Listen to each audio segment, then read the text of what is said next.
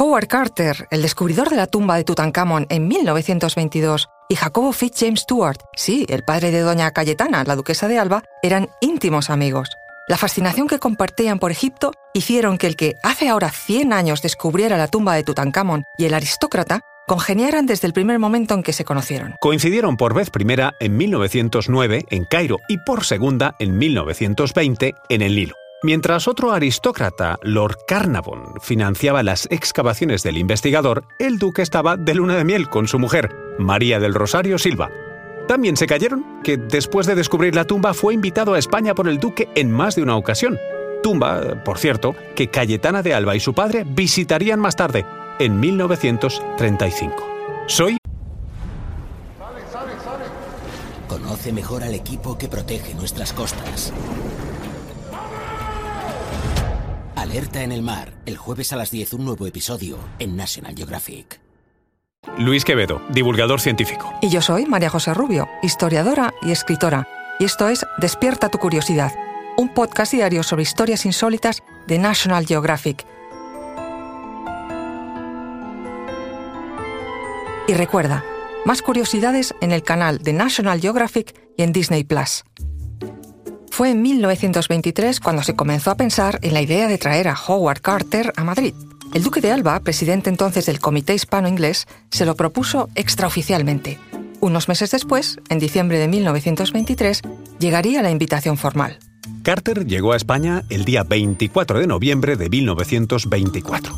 Viajaba desde París y se alojó en el Palacio de Liria. La cifra ofrecida al descubridor fue de 80 libras por dos conferencias en la célebre Residencia de Estudiantes de Madrid. La prensa del momento lo definía como un hombre de estatura no aventajada, de complexión fuerte, de rostro lleno, cutis tostado por el sol de Egipto, mirada viva y pupilas escrutadoras y chispeantes a través de las lentes. Esbelto de movimientos y serenamente arrogante en el ademán. Así es Howard Carter. Nada más llegar, ofreció la primera conferencia bajo el título El descubrimiento de la tumba de Tutankamón. Tal como era de esperar, el hallazgo despertaba entonces el mismo interés que ahora, o incluso más.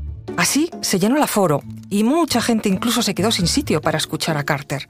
Sabemos que a esa conferencia acudieron grandes personalidades de la cultura, como el filósofo José Ortega y Gasset o el poeta Antonio Machado. Para terminar ese día hubo cena homenaje en el Palacio de Liria, residencia de la Casa de Alba en Madrid, y después a descansar. Al día siguiente, 25 de noviembre de 1924, Carter tuvo un día ajetreado en la capital. Primero visitó el Museo Arqueológico Nacional, obviamente con especial atención a la Sala de las Antigüedades Egipcias que entonces se podían ver en Madrid.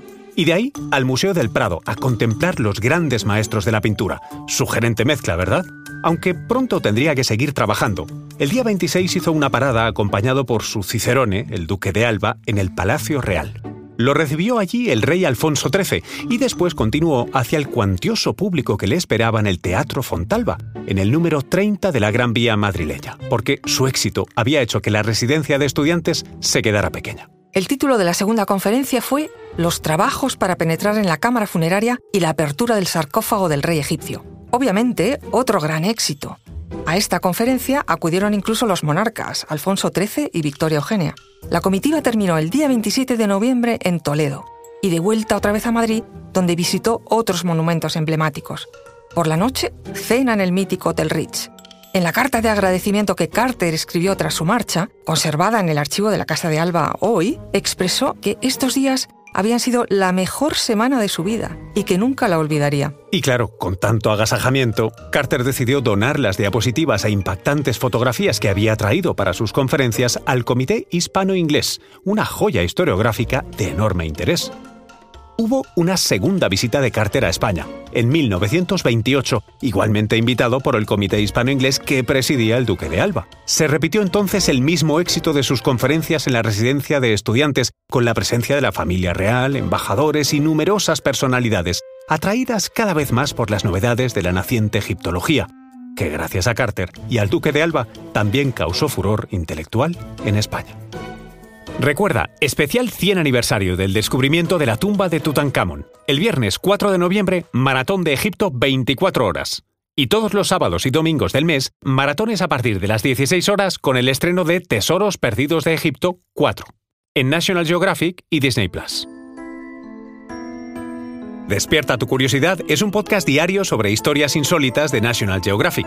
Disfruta de más curiosidades en el canal de National Geographic y en Disney Plus. Y no olvides suscribirte al podcast y darle al like si has disfrutado con nuestras historias.